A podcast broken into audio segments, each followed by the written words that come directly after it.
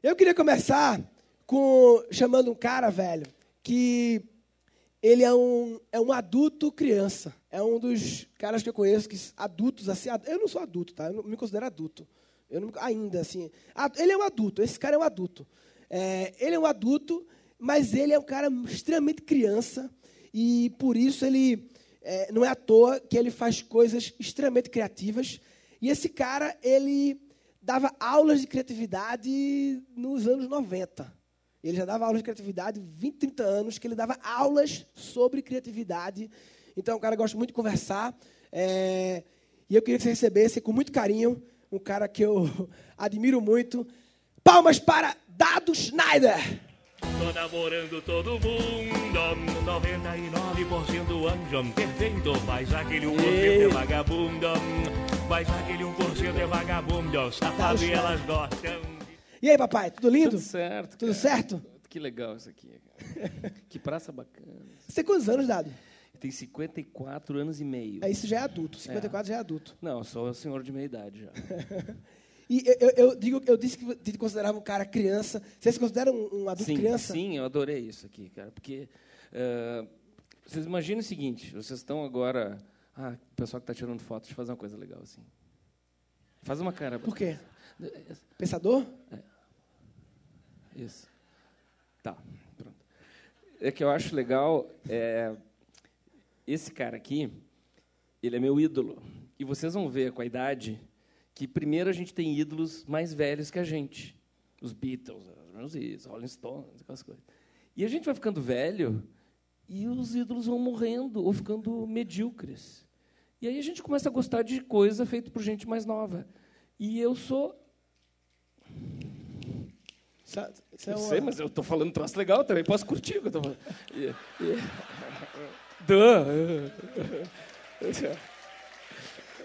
e eu, e cara, eu sou fã do cara. o cara me chama pro programa dele. Eu digo, não tem preço isso aí, cara. Vocês vão Obrigado. ver. É, parece coisa de velho, mas vocês vão entender isso. Gostar de gente mais nova faz um bem danado. Ó, e tu dá aula de criatividade em que época? Em anos é, 90? É anos 90. Eu comecei, eu comecei a dar aula de criatividade em 85. Os pais de alguns deles não tinham nem começado a transar. e eu já dava aula de criatividade. A única diferença é que não tinha post-it. A gente anotava tudo no quadro, mas é igual o design thinking, é que agora tudo tem nome, né? Nome, Por exemplo, a gente fazia buchincho, disque disque, zoom zoom zoom, agora é buzz. Fica muito mais chique, dá para cobrar mais caro quando tu bota um nome assim, design thinking. Puta, Comedy thinking. Pra caralho. É um H também. É. Né? Ó, e, e, e como é, quem procurava curso de criatividade lá antigamente, anos 80 e 90? Quem procurava? O mesmo tipo de gente que procura hoje. é assim, ó, alguns tipos, tá? Clássicos. Gente que já é criativa. Gente que é criativa vai sempre em busca de mais informação, mais referência, mais repertório. Por quê? Porque a pessoa ser criativa, ela pode ser criativa de, assim, de geração espontânea, mas se ela tiver repertório, leitura, vivência, viagem, amores, desilusões, frustrações, etc., Ótimo. Então tem gente criativa que procura curso de criatividade. São os melhores, porque joga frescobol sem a bola cair no chão. Né? Aí tem gente completamente travada que acha que com um curso de criatividade vai soltar a franga. Eu digo, você tem que primeiro ir para o teatro, faz teatro, faz um, um bom curso de teatro e depois faz o curso de criatividade. Tá? Não quero tirar mercado do Murilo, mas é exatamente isso. É um bom complemento ao curso de criatividade fazer teatro e tem uma nada. Né? Como todo mundo está indo, esse troço deve ser bom, então vou também. Não sei muito bem por que, que eu fui. E uns se acham no meio do caminho e outros não. E é o tipo de gente que eu chamo que é o profissional plunct plact zoom. Né? Ele não vai a lugar nenhum.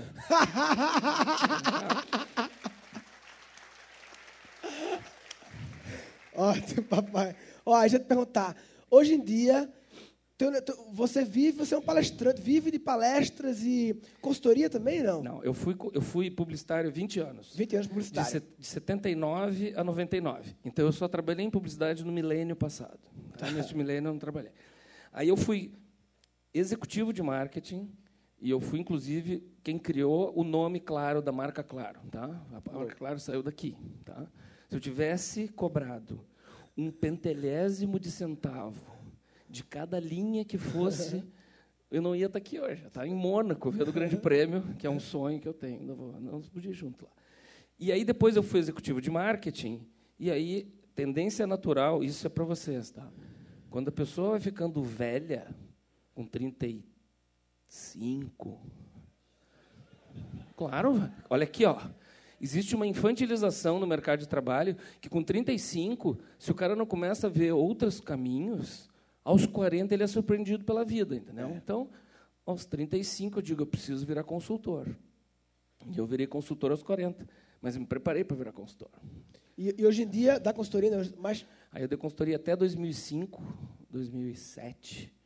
E em 2008 eu resolvi viver só de palestra. E aí... Sabe quando que foi? Ah. Um mês antes de estourar o Lehman Brothers. Então eu cancelei todos os meus contratos de consultoria, que me davam uma grana preta, e digo, agora eu vou ser só palestrante. E me fudi. Porque foi o ano que sumiram as verbas. Tá? Aí eu segurei, segurei, segurei, e foi indo, foi indo, foi indo, e agora foi. Eu sempre fico curioso de saber o, o, processo exato quando as pessoas fazem uma troca. Né? Então, por exemplo, de executivo de marketing da Claro, da Claro, não era? Para uma coisa autônoma de consultoria. Qual, como foi esse processo decisório, esse processo de mudança? Tu, ah, de uma hora para outra, tu marcasse, tu fosse trocando aos poucos, como é que foi? Hoje, no meu Twitter, meus Twitter, tudo é, meu, é dado 4314. Não é obrigado a seguir, tá? só para olhar. Detesto quando a pessoa começa a seguir e diz assim, está te seguindo, agora me segue. Ah, mas assim, no meu Twitter eu botei, eu, eu retuitei uma pessoa muito querida, Márcia Carione, que colocou uma foto do Alvin Toffler, anota aí, Alvin Sim. Toffler, com dois Fs. E uma coisa muito legal que ele falou que o importante hoje é aprender, desaprender e reaprender. E esse cara escreveu um livro chamado A Terceira Onda, em 1980, e eu li em 81, em inglês, porque eu já falava inglês desde pequenininho. Se você está pensando em fazer um pós-graduação, todos meus alunos perguntam, professor, faço pós-graduação em quê? Eu digo, em inglês fluente. Porque quem fala inglês fluente consegue se colocar antes de quem tem canudo de pós-graduação, tá? Então, inglês fluente, cara, ó, tá?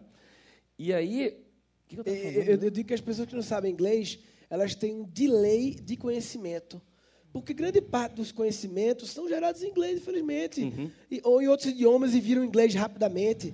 Então, se você só pega o que chega em português, você sempre pega com delay. Alguém pegou aquela teoria, aquela sacada, aquele conhecimento um mês, um ano, muitas vezes três anos antes de você. Três anos, cara. É Tem livro foda que demora um, dois anos para sair no Brasil em inglês. Tem coisa foda, milhares de blogs por aí. Então, quem não sabe inglês tem um delay, sempre fica atrasado. E aí o Alvin Toffler escreveu um livro que ele era cenarista. Ele projetava, de acordo com as coisas que estavam pipocando no, comportamento das pessoas, ele projetava que seria o futuro. Então, assim, imagina que em 1981, eu li esse livro, ele disse no futuro haverão pros, haverá prosumidores.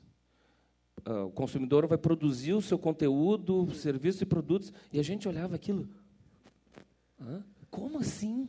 E agora é moda falar em prosumidores. Tem gente que fala que descobriu ontem. O prosumidor foi escrito pelo Alvin Toffler. E aí eu comecei a acompanhar esse cara e eu disse assim, eu tinha 20 anos. No futuro eu vou viver disso. Tá? Pensei aos 20. Aos 35, quando... Não sei a câmera aqui. Aos 35, quando começou... Estou ficando velho.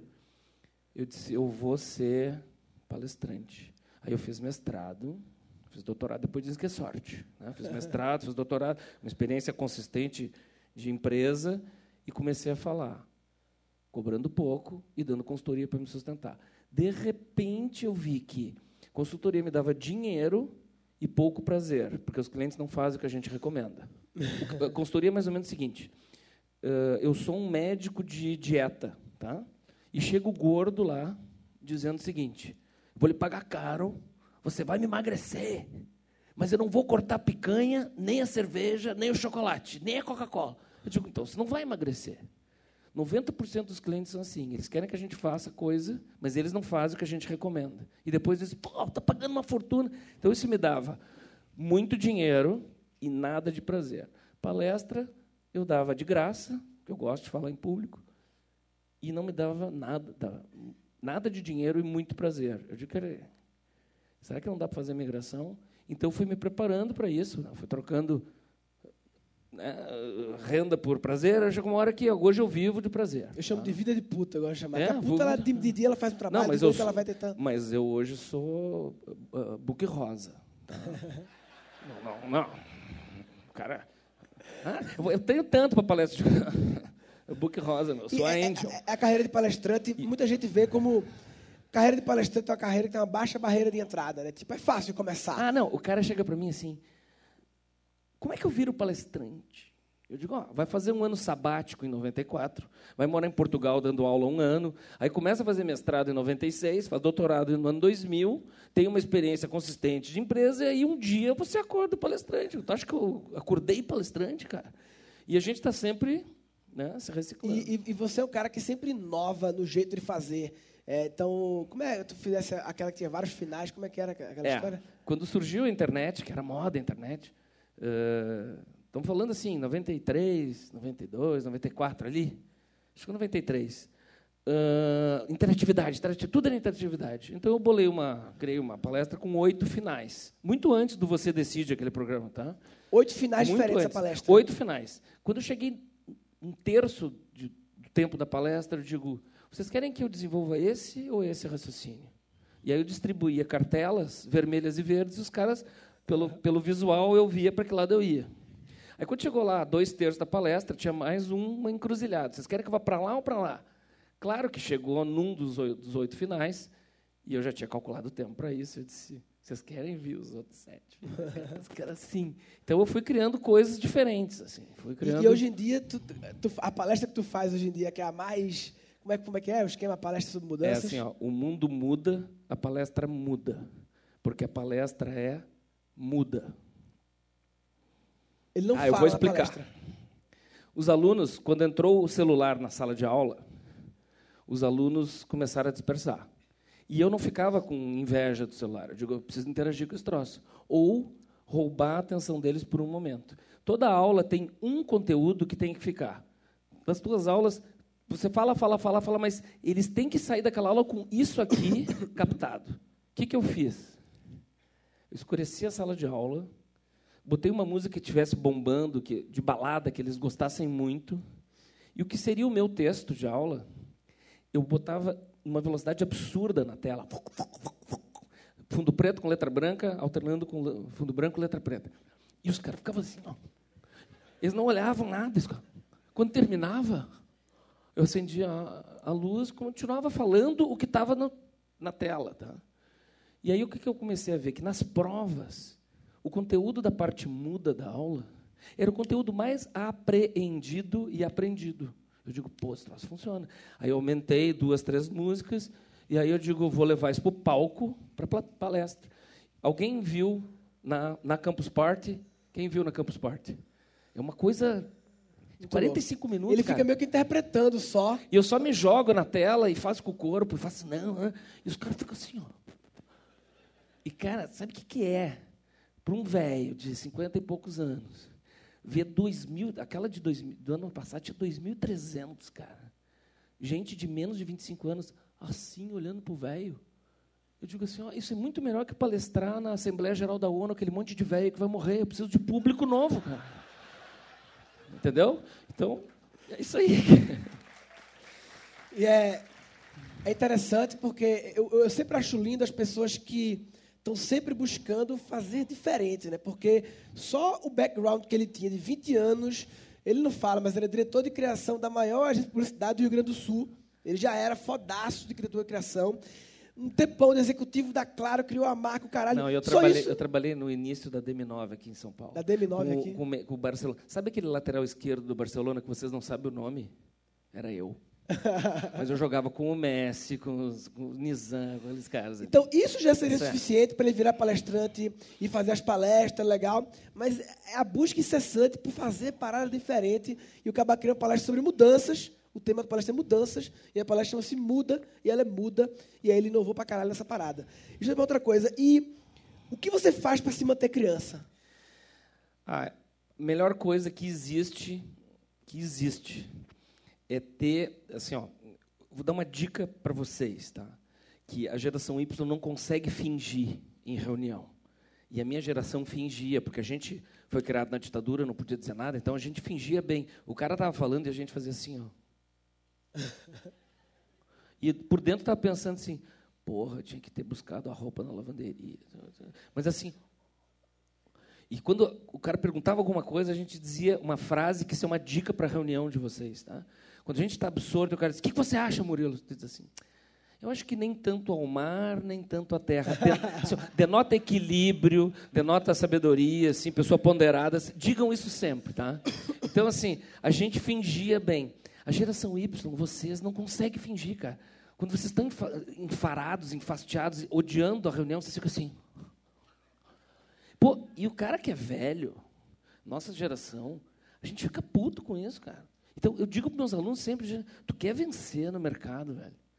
Finge, velho.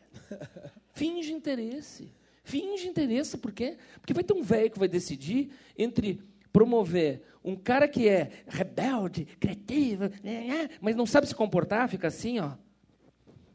E outro que é rebelde, criativo né, por dentro, mas sabe se comportar. Como é que eu mantenho criança? Eu sou rebelde criativo daqui para dentro. Daqui para fora, eu sou e uma outra coisa que eu aprendi com o tempo, não sei se estou me estendendo muito, mas Não, uma coisa que eu aprendi com o tempo é que eu era, eu tinha um estalo muito rápido. Então eu vendia barato a puta ideia, a grande ah, ideia. Sim. Vendia barato em todos os sentidos. Não só vendia barato, como valorizava. não dava, eu não valorizava. Então, eu continuo com uma capacidade, modéstia à parte, de resolver o problema quase que imediatamente. Eu, ah, já sei, caralho. Mas agora eu faço assim, ó.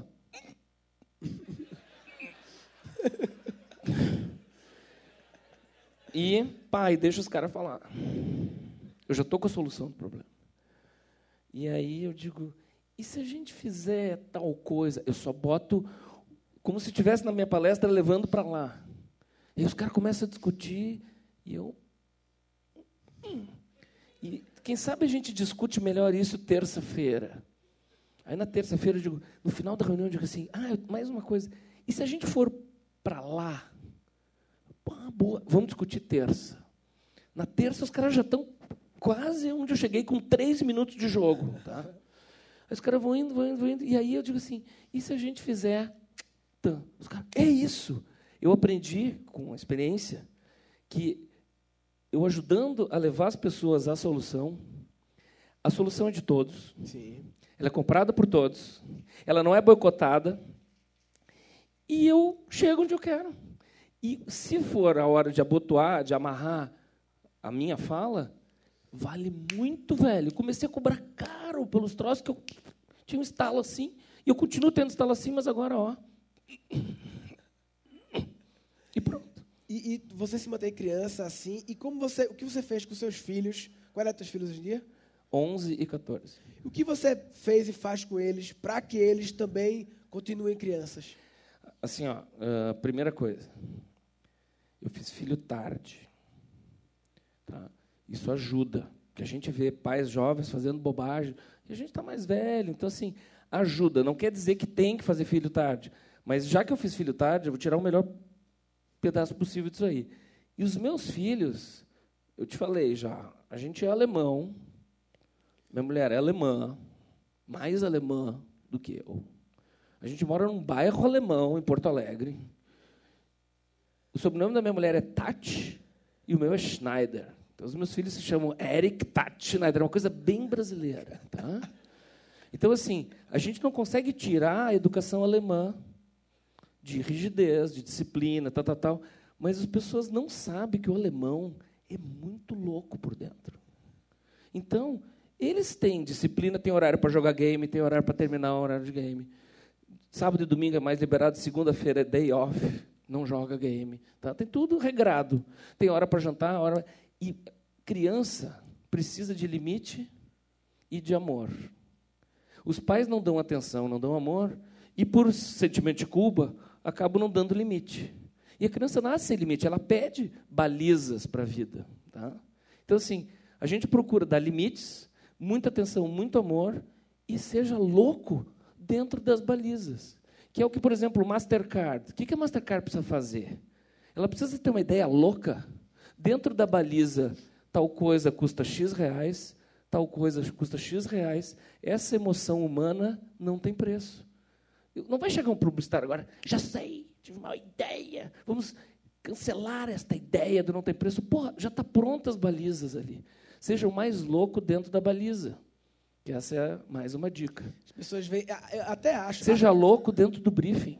Sim, e muitas vezes a baliza ela ajuda a canalizar, a focar naquilo muito ali. Mais, muito melhor de criar. É melhor de criar com baliza. Sim, e, eu tenho teoria sobre a Praça Nossa, é, é, em relação à Praça Nossa e Zorro Total. É, a minha teoria é que eu acho a Praça, eu sempre achei a Praça Nossa melhor que a Zorro Total. E a minha teoria é que ela é melhor porque ela tem mais balizas, tem mais restrições. Qual é a restrição? É um banco tem um cara como escada, tem que vir alguém passando, ele levanta a parada e alguém dá ele levanta, alguém dá levanta, corta, levanta, corta. Esse é o formato, seu template. O Zorro Total tem recursos infinitos. O Zorro Total pode ter um helicóptero na cena. A Globo tem tudo, porra. Tem um figurino que quiser do Caralho A4. Eles têm tanta coisa. Eles têm todos os globais, tantas coisas coisa que isso atrapalha. É tanta opção que enlouquece. Mas é, seja o mais louco dentro da baliza. Então, assim, eu acho que a gente pode ser louco, pode ser criativo, e ser absolutamente disciplinado, uh, ser louco e criativo não tem nada a ver com roupa. E tem uma coisa que também que um, um conceito que se distorceu ao longo do tempo, que é o conceito de atitude. atitude, até um passado recente, 20, 25 anos atrás, atitude era uma coisa que vinha de dentro, atitude era postura, era o jeito de se posicionar. Agora, atitude é a pessoa ter uma coisa no cabelo assim. Isso é atitude? Não, isso é pose. Atitude é uma coisa que né, que leva, então assim, a atitude criativa, não importa o lugar onde você está, não importa a roupa que você está usando, não importa quem está na sua frente, daqui para dentro tem que ser uma grande loucura, mas daqui para fora eu tenho que vencer na vida, então eu vou me adequar, e dizer, ah, eu sou rebelde, cara, pode ser rebelde daqui para dentro, cara, se você for rebelde numa empresa que não quer rebeldia, adeus. Você só vai poder ser rebelde numa empresa que prega rebeldia. E mesmo empresa que prega rebeldia, ela precisa de algumas balizas. E, e, tu é um cara de, de, de hábitos, rotinas. É, Sim. Como, como, é, como, é, como é que é a tua, essa parte? Sim, eu leio o tempo todo. Leio, leio, leio, leio, porque eu fico no aeroporto. O voo vai atrasar. Ótimo. O voo vai atrasar. O tá avião tá é uma boa baliza 200 jornais, 300 revistas, vários YouTubes, várias TEDs, vários não sei o quê. O voo foi cancelado, só o próximo daqui duas horas. Leio, leio, leio, leio, leio. Pô, isso aqui é a maior rotina que eu tenho. O que, que é ler? É repertório, pô. E não é só ler ah, sete hábitos das pessoas, sete, dicas.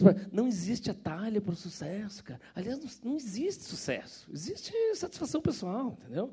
Então, assim, uh, o, que, que, o que, que leva a pessoa a ser alguém? Repertório. E não ler só sobre um assunto. Lê de, eu leio sobre tudo, cara. Eu, eu leio Tititi, eu leio minha novela, eu adoro uh, referências assim, cara. E leio Harvard Business Review assim, ó.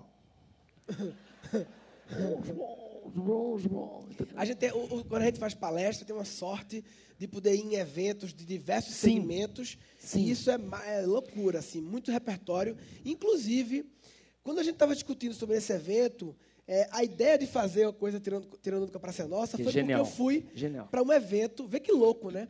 Eu fui um evento da Companhia de Energia do Maranhão, SEMAR. Quem é do Maranhão aqui?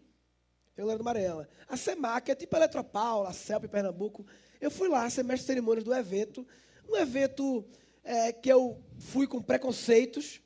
Né? Sim, que, preconceitos que, teoricamente vai ser mais assim. De, ah, companhia estatal, energia, não sei o quê, beleza, vou lá ser mestre de cerimônia. E chego lá, eles criaram uma escolinha do professor Raimundo. Os funcionários criaram, não foi para fazer não. Cada funcionário, o professor lá que era o diretor, fazia fulano não sei o quê. O cara levantava com um bordãozinho da área dele. A logística não sei o quê. Então, sabe aqueles bordãozinhos para é, escrever para o Raimundo? E aí o, o, diretor fazia uma pergunta sobre o andamento da área e ele respondia de acordo com o personagem, seu boneco, não sei o quê. Eu fiz, caralho, que foda. E a galera assim, ó, vendo, né? É como o Dado falou, né? Você não pode culpar o receptor é, pela mensagem no processo de comunicação, né? A turma ficava... A culpa do emissor. É, a culpa do emissor. Por isso que ele buscava sempre, ah, vou fazer, é, é muda, vou fazer não sei o quê. Ele está buscando emitir diferente para a galera receber. Eles também. É muito fácil dizer para a galera, presta atenção, não sei o quê. Não. Criaram um negócio foda e aquilo ficou aqui. E aí eu sempre falo de...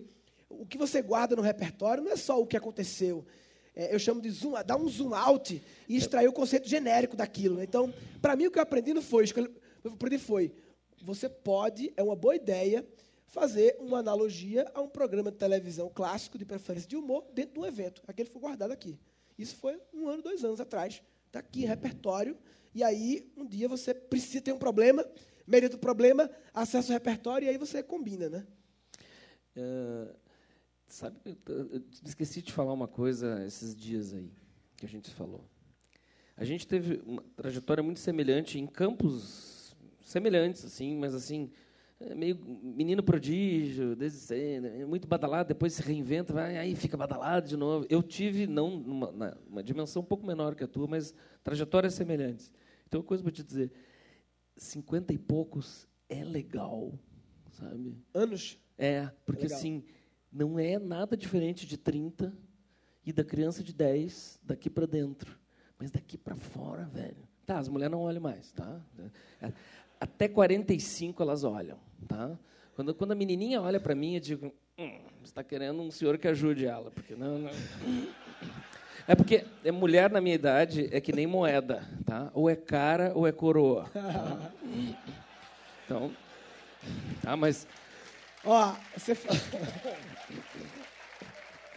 Você falou de que é legal ser 50. Eu queria chamar rapidamente aqui, um minutinho, só para dar um alô, um outro amigo meu que também é dessa faixa etária e que também é um cara que mantém a sua criança acesa. Queria chamar Sidney Oliveira. Palmas, por favor. Você está aí. Sidney, quem estava no primeiro Rádio com Papai? Ele não gostou do cara coroa. Eita, microfone aqui atrás. E daí tu faltou falar também da vida sexual do homem de meia idade, tá? Como é que é? Quando vocês pegaram um tiozinho, assim, que nem eu, que chega e diz que tá, ah, tô pegando, tô pegando. Mentira, cara. Já está na descendente, tá? Não tava, não tá desesperador, mas não é aquele coisa, tá?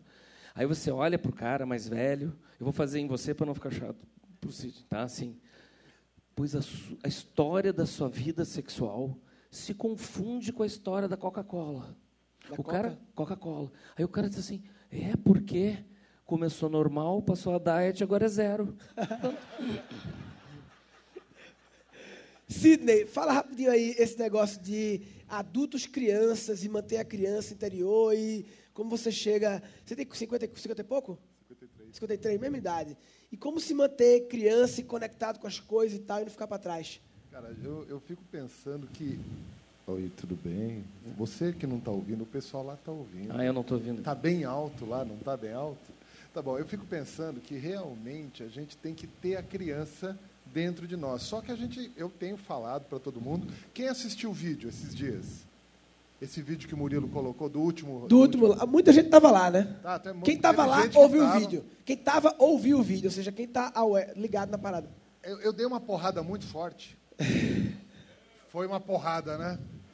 Cara, eu, eu fico pensando que a gente tem que lembrar que as melhores porradas é quando a gente é criança. As melhores porradas. As melhores. Quando a gente é criança, a gente leva porrada e assim, a recuperação é muito mais rápida. Porque você não se lembra da porrada. Você só se lembra do que aprendeu. Quando você é um pouquinho mais veterano, não fala velho. Veterano, cara, é ele não gosta, eu falo velho. O problema não é ser velho, é ser ultrapassado. Ele não gosta, chama. Até ah, velho, Cid. Tá Você não é ultrapassado. Eu sou velho eu, também. Olha, Nós estamos já quase zero. Não, você trata com o teu terapeuta, tá? É, eu não estou, eu estou veterano. Ah, veterano é brocha. eu fico pensando, Murilo, que no passado a gente brincava de um jeito bem diferente do que é hoje. Acho que todo mundo aqui já jogou aquele joguinho de pega-vareta. Lembra do pega-vareta? Hoje é um jogo abominável. Ninguém coloca pega-vareta para as crianças, porque, pô, criança de hoje vai fazer o quê? Furar o olho. Não, é sério, porque a criança de hoje que ela é muito inteligente no iPad, no celular, mas é uma idiota para pegar um vareta e furar o olho, né? A gente não faz isso mais. Só que a gente esquece que quando a gente é criança, é justamente onde a gente aprende as melhores coisas. Se ficar só no pega-vareta, aí vem para você, tá? Pega-vareta te ensina a ter visão do todo, visão sistêmica. Te ensina a ter visão analítica, Que visão legal do isso. detalhe. Te ensina a ser estratégico. Te ensina a desenvolver paciência, porque só pode mexer uma de cada vez. E também te ensina a priorizar. Já que te ensina a priorizar, te ensina também a renunciar e a lidar com frustração. Como é um jogo dinâmico, como é um jogo dinâmico que depende de várias pessoas. Aliás, se você experimentar pega a sozinho, você vai descobrir que é treino. Sozinho é um treino, não é um jogo. Você precisa do outro. E a gente fazia muito isso quando a gente era criança. Você entrava num jogo que ele mudava o tempo todo. No pega a era divertido, porque você começava lá, de repente você mexeu, passa a vez. Aquela pecinha que você queria tirar, aquela vareta especial, ele tirava. Mas E aí ele tirava, deixa eu terminar. Desculpa. Ele tirava, eu, eu treinei o tempo todo, cara. Ele tirava e mudava o cenário. Olha só uma coisa que a gente aprendia quando era criança: resiliência. Você tinha que lidar com a mudança de cenário constante e continuar competitivo.